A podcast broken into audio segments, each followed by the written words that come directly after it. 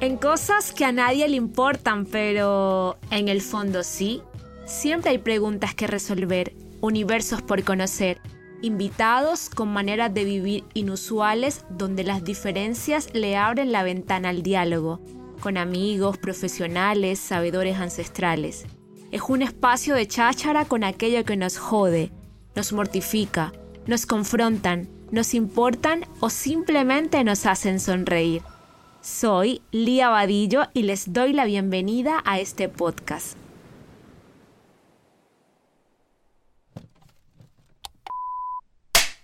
Uno, dos y tres. Anda, nena, hola. En cosas que a nadie le importa. Hoy es 21 del mes 2 del año 2023 y me sorprende la cantidad de dos que hay en esta fecha. Es un día muy especial y me llevó a decirle especial un montón de tiempo. Y hoy, con el regreso del podcast, este espacio seguro que he creado, quiero celebrarme.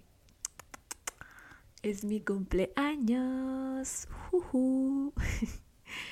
bueno, el número dos en el amor y en lo espiritual significan la ayuda desinteresada, la cooperación, el equilibrio, la familia y la pareja. Y wow, no sé si esto sea casualidad o algo divino, pero tiene que ver muchísimo con el proceso que voy llevando a lo largo de este tiempo de reconocerme, validarme y celebrarme. Estoy grabándoles este episodio de esta nueva temporada desde mi nueva casita.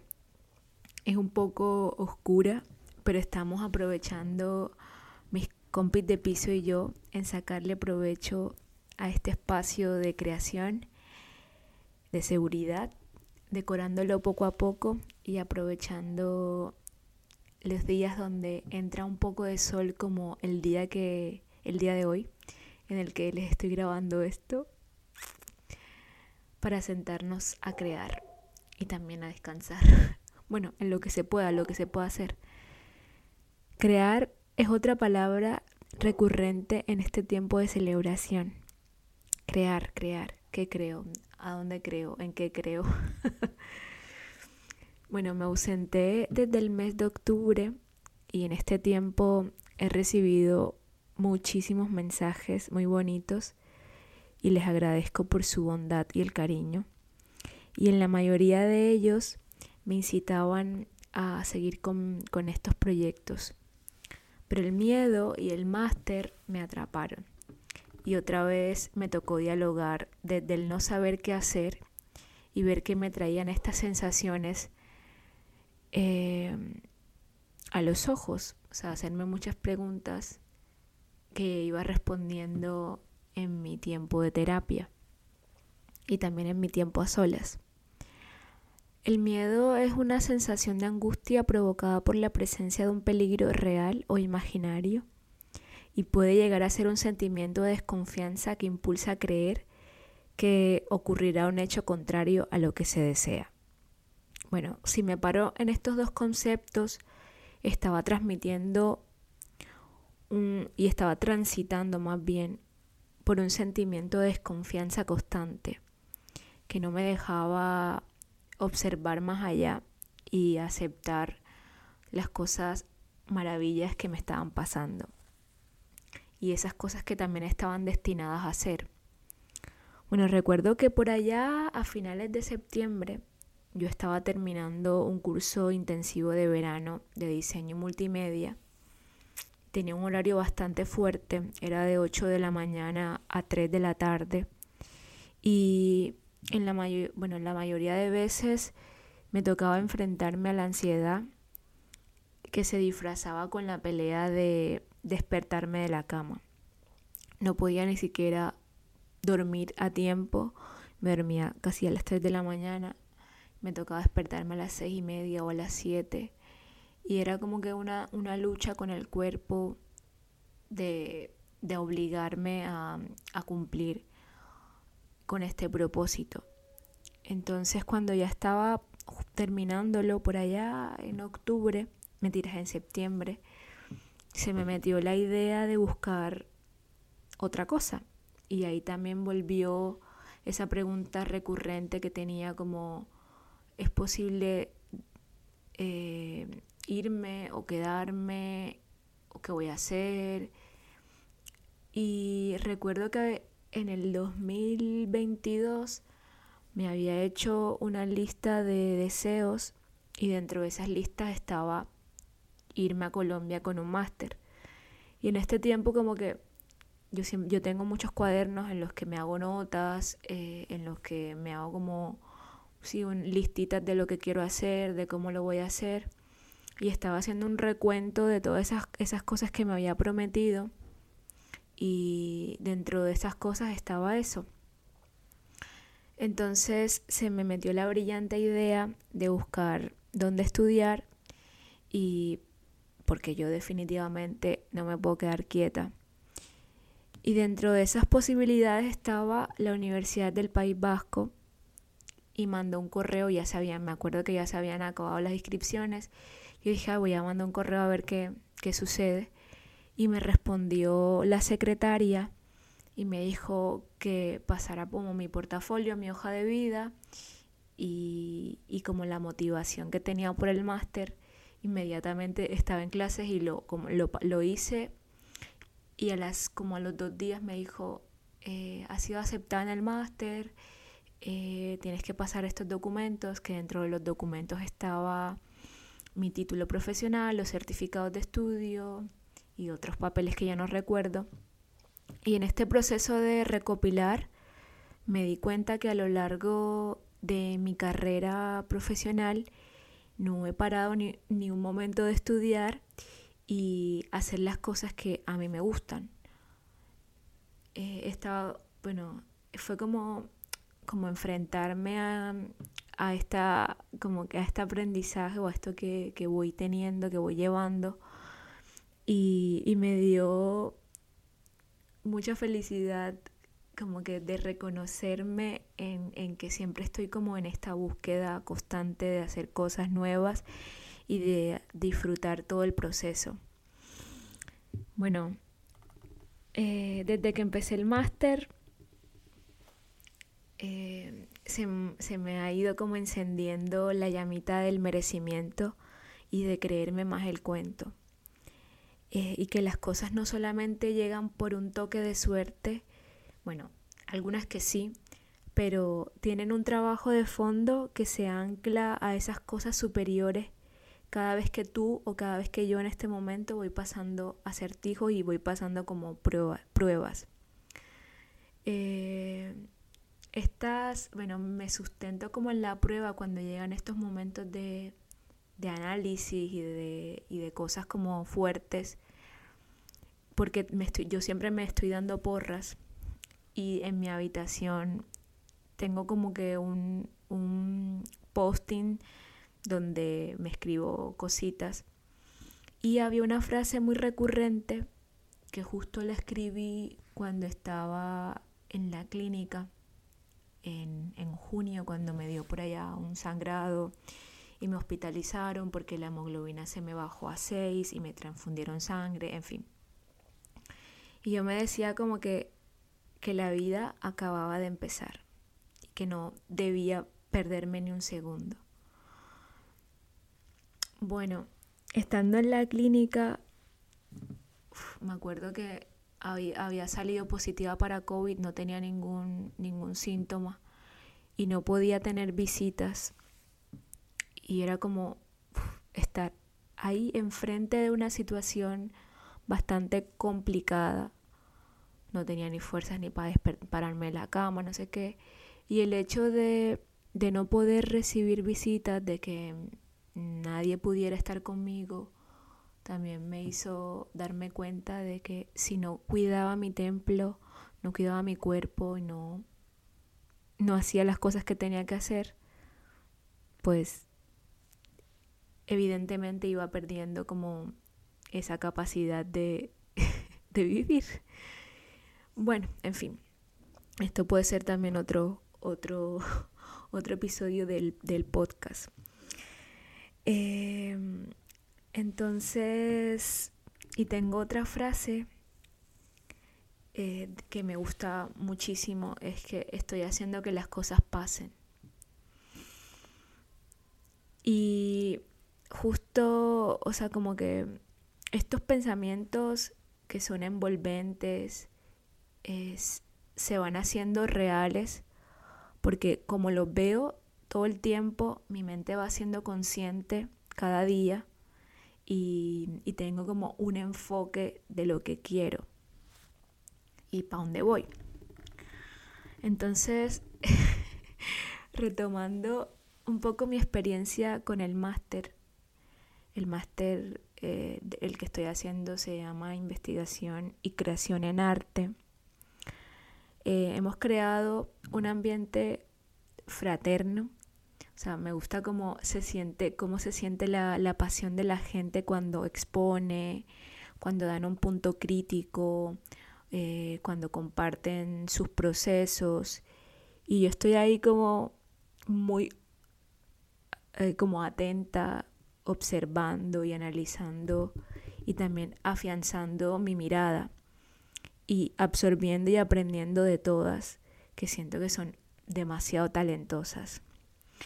Un día eh, una profe nos puso como ejercicio de presentarnos de manera diferente a lo que veníamos acostumbradas y al hacerlo se me chispoteó una frase que es como, soy Lía y me gusta el dinero. Cuando yo dije esa vaina, yo después dije, no joda, yo por qué estoy diciendo esto, o sea, qué, qué vergüenza. Y luego como que en el, en el descanso empecé a pensar como yo, ¿por qué dije que me gustaba el dinero? Porque todo el mundo me miró así como rayado.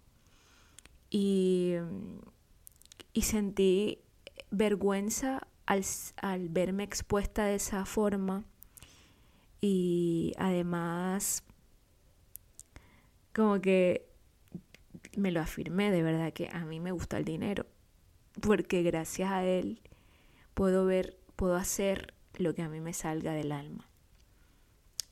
Eh, en terapia también venía, como que venía trabajando con, con esta en sanar estos patrones de, escasez, de, mm, o sea, de que cuando estaba pequeña nos teníamos que limitar a lo que se podía hacer porque mis padres tenían que solventar otras cosas y no se podía hacer siempre lo que, lo que yo quería, bueno, como que en el hecho de complacer.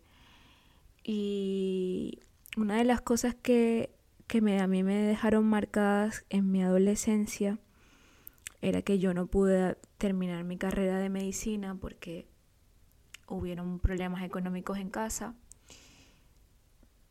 Y bueno, gracias a esto, como gracias a, a, este problema, que fue problema en ese tiempo, porque ya no, para mí no es problema ahora, tuve la capacidad de encontrar una nueva una nueva oportunidad y gracias a esto como que preguntarme qué otra cosa me gustaba e ir, aunque el camino fuese diferente, en búsqueda de también de esa felicidad. Y bueno, me di cuenta que me gustaba el hecho de escribir historias, eh, de, pintar y demás. Y encontré, bueno, ya esta historia creo que se la había contado en el capítulo anterior, de los capítulos anteriores y bueno, empecé a estudiar cine. Entonces, si, si este problema de, de la escasez, de la, sí, de la aparente escasez, no se hubiese dado en mi casa, yo no estuviese en este momento viviendo esta experiencia porque estuviese haciendo otra cosa. Eh, y bueno, lo que me han enseñado mis padres con el tiempo eh, a través de su ejemplo, es que si no voy en búsqueda de eso que me hace sentir satisfecha y feliz, ser espectadora de ver cómo construyen los otros sus sueños. Y, y bueno, en este tiempo ya les había dicho que me, me he reconciliado con esta energía del, del dinero y de la abundancia.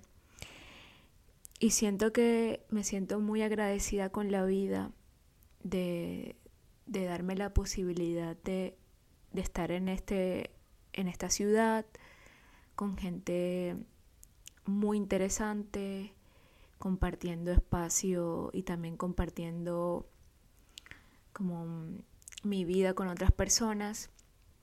Y hay una frase muy bonita que, que estaba leyendo eh, en estos días en un libro y era que siéntete turista en la ciudad donde vives para que puedas observar de manera diferente lo que ves en lo cotidiano. Y yo, a pesar que llevo dos años en, en Bilbao, me siento, o sea, me sorprendo de cosas que diariamente veo y, y, voy como agradeciendo por eso que, que, que, es para mí una sorpresa. Entonces me anclo también mucho a, a, la, a lo simple, a no, a no estar pendiente de, de cosas muy superficiales, sino estar como alimentando mi espíritu, mi alma y, y agradeciendo por, hasta por lo mínimo. Entonces yo creo que esa, esa también, esa cualidad del agradecimiento te hace mirar la vida con, con, los ojos del amor. O sea, con, es, con, te hace mirar la vida también con mucha sencillez. Y, y me he dado cuenta que, que, que, eso es como lo esencial de la vida. También eh, a mí me gusta escuchar mucho a una chica que se llama María José Flaques y ella decía que, que para luchar con los pensamientos negativos que son también otra de las cosas por las que he venido batallando, era que eh, los tomaras como, como si fueran unos extraterrestres y tú tuvieras un arma como de luz. Entonces como que intentaras cambiar ese pensamiento negativo por una frase de agradecimiento. Y vas como quitándole el poder a, a ese ruido mental. Bueno, en fin, esto yo no soy ninguna coach ni ninguna psicóloga dando consejos, pero esto es lo que a mí me funciona. Eh, bueno, y en esta vuelta de, de, la, de reinventarme y sacarle provecho a lo que sé y a mis manos, eh, hoy celebro mis 31 años y estoy muy, muy agradecida con la vida por sostenerme y, estoy muy agradecida con mi familia, mis amigos, las personas también que se han ido por los aprendizajes.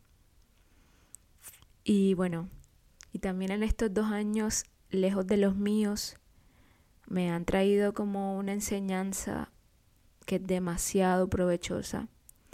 Y es que tuve que emigrar y desprenderme de lo conocido para viajar dentro de mí y conocer al ser más especial del planeta. Y adivinen quién es. Yo. Ay, Dios mío, qué piropos los que me estoy dando últimamente. Y sí, hay que piropearse, mija, hay que sentirse atacadamente guapas. Mm. Me robó esa frase de, de un amigo de Fred de la Rosa, cineasta de, de Tasajera, que dice, nena, no te ataques, nena, que eres bella. Y cada vez que me siento así como bajoneada, me digo, mm, mm, no te ataques, eres bella, nena. y bueno, las celebraciones no solo se deben evidenciar cuando se cumplen años. Eh, yo estoy tratando de integrar todos estos conceptos y todos estos conocimientos todos los días. Y mm, y como que trayendo, vengo como anotando todo lo que, lo que, lo que me impresiona. Tengo muchos cuadernos y escribo como las frases, referentes eh, y todo esto que me voy nutriendo en la universidad. Porque esos pensamientos van a ser y son la base de, de, las, de mis próximas creaciones. Eh, otra de las cosas por las que celebro es que he sido muy insistente y, y, le he dado como una cara nueva a la incertidumbre y me he gozado la incertidumbre. Y también que, entre otras cosas, le he bajado como, celebro que le he bajado las, las expectativas al, al futuro y también las expectativas que me hacía de las personas que conozco. Eh, ahora como que, o sea, como que no le estoy dando mente a lo que va a pasar próximamente porque siento que estoy creando bases muy sólidas en lo que cualquier cosa que pueda llegar se va a sostener si así pues la vida lo quiere. Eh, bueno, entre más cosas y más cosas que voy contando y se me van llegando como a la cabeza. Eh, sigo en terapia, en cosas que a nadie le importa, sigo en terapia. y no voy con el afán de obtener respuestas inmediatas de lo que me pasa, sino en el habitarme sin juicios, ni culpas, ni penas, y siendo muy honesta con este proceso en el que transito, que me permite disfrutarme del hoy y del aquí. Y bueno, ahora me ha tocado quedarme quieta en esta ciudad, pero mi alma viajera desea muy pronto seguir conquistando como países y seguir aprendiendo de la gente y también otro de los aprendizajes bonitos es que estoy mirando como con amor todo lo que le pasa a la gente. Em, o sea, me alegro un montón cuando veo que mis colegas y mis compañeros de set, bueno, anterior, con los que he compartido set, trabajan y van en pro de sus sueños y publican cosas. O sea, me da como mucho gozo eh, el hecho de ver que la gente también puede materializar sus sueños que todos tenemos esa capacidad, afortunadamente.